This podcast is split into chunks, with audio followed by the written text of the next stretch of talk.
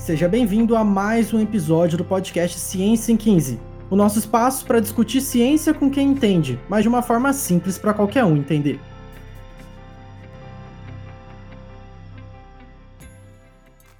A nossa conversa de hoje é com a professora Carolina Vendrame da Silva, que é graduada em Pedagogia pela UEM.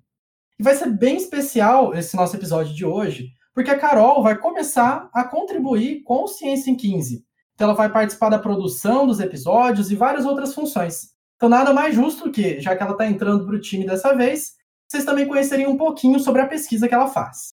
A gente vai falar hoje sobre o TCC dela, na época da graduação de pedagogia, que tinha como título O que nos dizem as imagens femininas nas capas de caderno? Um estudo sobre gênero, educação e representatividade. Esse estudo foi orientado pelo professor doutor João Paulo Balicei, que inclusive já foi nosso entrevistado aqui no Ciência em 15. Seja muito bem-vindo ao podcast, Carol. Obrigada, Arthur. Obrigado pelo convite de explanar minha pesquisa e também de estar contribuindo com Ciência em 15, que é um projeto que eu acredito bastante. Bom, Carol, mais do que nunca, a gente quer conhecer um pouquinho mais sobre você. Então, vou te convidar para participar do desafio que já é tradicional aqui nos 15, que é o giro 360, porque a gente vai dar um giro 360 na sua própria vida. Então, você vai ter 36 segundos para contar para a gente um pouquinho sobre quem você é, sobre como que você chegou nessa pesquisa que você vai falar para a gente hoje. Topa o desafio? Olha, é difícil, mas vamos lá, né? Meu nome é Carolina Vendrame da Silva, eu sou graduada em Pedagogia pela Universidade Estadual de Maringá e no momento eu atuo como professora de Educação Infantil na rede municipal de ensino daqui de Maringá. Uh, os materiais escolares sempre me encantaram muito e a questão do gênero também. Então foi algo que eu quis levar para minha pesquisa. E quando eu conheci o professor João Paulo, nosso encontro foi assim bem gratificante e a gente conseguiu chegar no recorte dos cadernos universitários. Então foi bem legal essa pesquisa.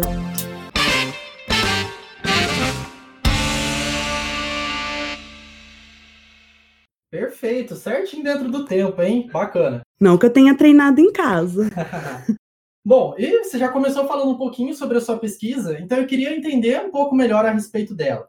Você fala sobre imagens femininas nas capas de caderno e que isso me parece ter uma relação com gênero, com educação, com representatividade. Enfim, são vários temas que parecem estar correlacionados. O que, que você tentou fazer de fato na sua pesquisa? Então, o, a minha pesquisa ela, na verdade, foi um projeto de iniciação científica que acabou tendo uns desdobramentos e eu fiz o meu trabalho de conclusão de curso relacionado a isso. Mas eu queria trabalhar sobre gênero, inicialmente, e educação, que é algo assim que no curso de pedagogia está se falando agora, sabe? E que a gente vê muita necessidade de se discutir isso no, na sala de aula. Então, eu procurei alguns professores nessa área e acabei participando de um café pedagógico promovido pelo Programa de Educação Tutorial, Grupo é, PET Pedagogia UEM. E nesse café, o professor João Paulo apresentou um, um livro da Luciana Borre Nunes, que chama As Imagens que Invadem a Sala de Aula. E lá ela falava um pouco sobre gênero e os materiais escolares como um todo. Eu sempre tive uma relação assim muito, vamos dizer, afetuosa com meus cadernos. Eu nunca gostei de ter aqueles cadernos simples, sabe, de capa com uma cor só. Eu sempre gostei de ter os cadernos endereçados para o público feminino, com cheirinho de chocolate, cheirinho de chiclete, vários adesivos. E quando eu vi esse livro, eu acabei me encantando, porque ele falava dos materiais escolares, que é uma coisa bem pessoal minha, e de gênero, que é uma coisa que eu senti necessidade de discutir enquanto graduanda de pedagogia. E daí nós fizemos o recorte nos cadernos universitários, porque nós percebemos que essas imagens que chegavam para o público universitário, o público do, do ensino médio também, que utilizam esse, que utiliza esse material, foi o mesmo que estava nas estampas da educação infantil, por exemplo. Então, essa vontade de trabalhar gênero, é, materiais escolares pelo viés da, da cultura visual foi algo que assim me motivou a estar tá fazendo esse recorte nos cadernos universitários da marca Tilibra, que tinham as mulheres estampadas sua, na sua capa. Nossa, é bem interessante. A gente já vê muita discussão para fazer a respeito disso atualmente. E aí cabe uma pergunta até meio boba, mas uh, você comentou que nos cadernos femininos da, dessa estereotipagem, nos masculinos tem isso também? Ou é realmente, se você se fixou nos femininos, porque é lá que aparece essa diferenciação? Não, no, nos masculinos também tem, todos os personagens têm um biotipo específico, uma cor específica, um cabelo específico.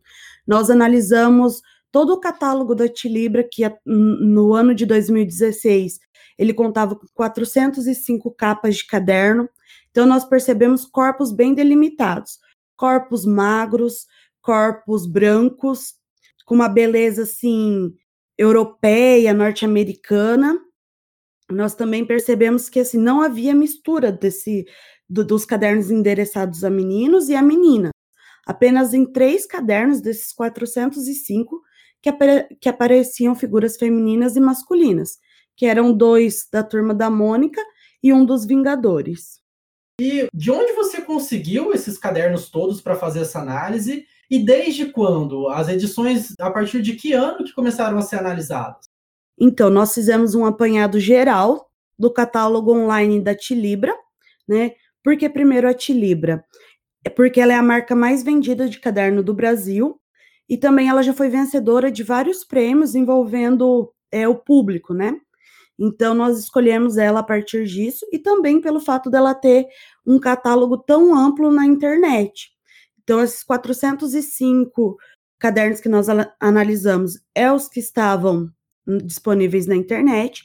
E as quatro coleções que nós foram as quatro mais vendidas no ano de 2015, que foi Jolie, As Menininhas, Monster High e Betty Poop. Então, nessas nós analisamos um histórico desde o ano de 2006. E onde que eu consegui essas imagens desde o ano de 2006? Dos meus próprios cadernos. Então, era uma coleção de caderno que eu tinha lá desde a quinta série, e que eu analisei essas imagens do, do meu próprio arquivo pessoal. E você comenta que é desde 2006. Certamente tiveram personagens que se mantiveram, vocês sofreram mudanças, eles se mantiveram como estavam. Como é que foi isso? Olha, Arthur, então, é, principalmente duas personagens sofreram muito mudanças, que foi a Júlia, da coleção Jolie, e a Cleo das Menininhas. A Júlia é uma personagem oriental, então lá no ano de 2006 até 2010, mais ou menos, ela apresentava os olhos bem puxados, é, roupas características da cultura oriental. O Bel, ela é uma, uma personagem negra, então nós percebemos assim, que no início ela tinha o cabelo assim, bem cacheado, o, o nariz dela era um nariz bem arredondado, os lábios grossos, e chegando na coleção de 2016, nenhuma dessas características aparece. Ela sofre um embranquecimento. É, é bem interessante ver esse tipo de coisa, porque são elementos, as mudanças que passam despercebidas pela gente, porque não são mudanças bruscas. Eu lembro desde quando a gente conversou com o professor João Paulo, no segundo episódio aqui do Ciência em 15, o tanto de coisa que ele levantou e que não parecia ser, e quando você passa a analisar de uma forma crítica, você percebe o tanto de mudanças e o tanto de coisa que a gente tem que uh, mudar de perspectiva na sociedade para entender os problemas que isso gera. É, nos outros países acontecem esses mesmos problemas também? É só no Brasil?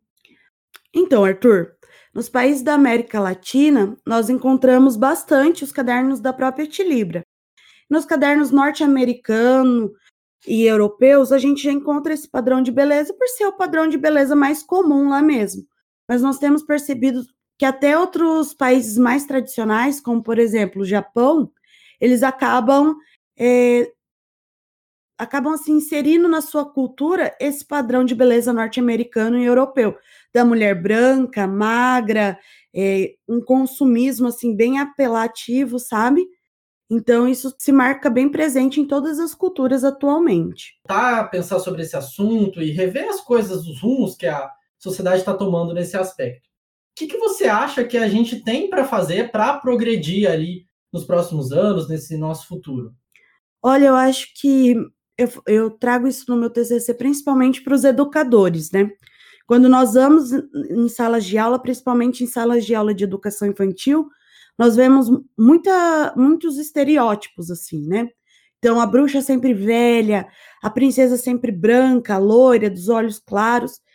E a gente tem que valorizar aquelas belezas que nós temos na sala de aula. Então, nós temos crianças negras, nós temos crianças gordas, nós temos crianças que usam óculos, que usam aparelho. Então, essas belezas, elas devem ser mostradas.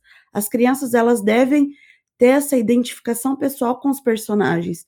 Nós vemos que as crianças, elas se sentem realizadas quando tem uma criança, quando tem uma princesa negra, quando tem uma princesa que usa óculos. Nós percebemos, assim, que a identificação faz com que essas crianças tenham uma autoestima mais elevada até. É a tal questão da representatividade para a gente ver como que ela de fato é muito importante em todos os aspectos e a gente tem que se preocupar com ela pelo bem das nossas crianças, do desenvolvimento delas. Carol, a nossa conversa é bem rápida, mas muito obrigado por todos os seus conhecimentos compartilhados conosco hoje. E para os nossos ouvintes, fica a dica aí de seguir a Carol nas redes sociais dela.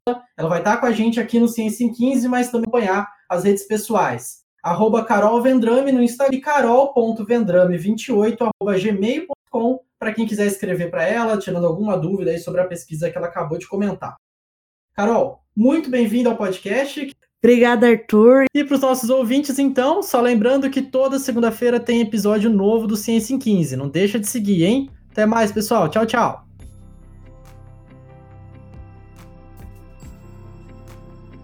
Esse foi mais um episódio do podcast Ciência em 15. Siga arroba Ciência em 15 no Instagram para ficar sabendo sempre que tiver novidade. Você também encontra esse conteúdo disponível em várias plataformas digitais, como Spotify, Deezer, YouTube, entre muitas outras. Lá no Instagram tem todas para você conferir qual que você prefere acessar. Por hoje a gente fica por aqui, até mais.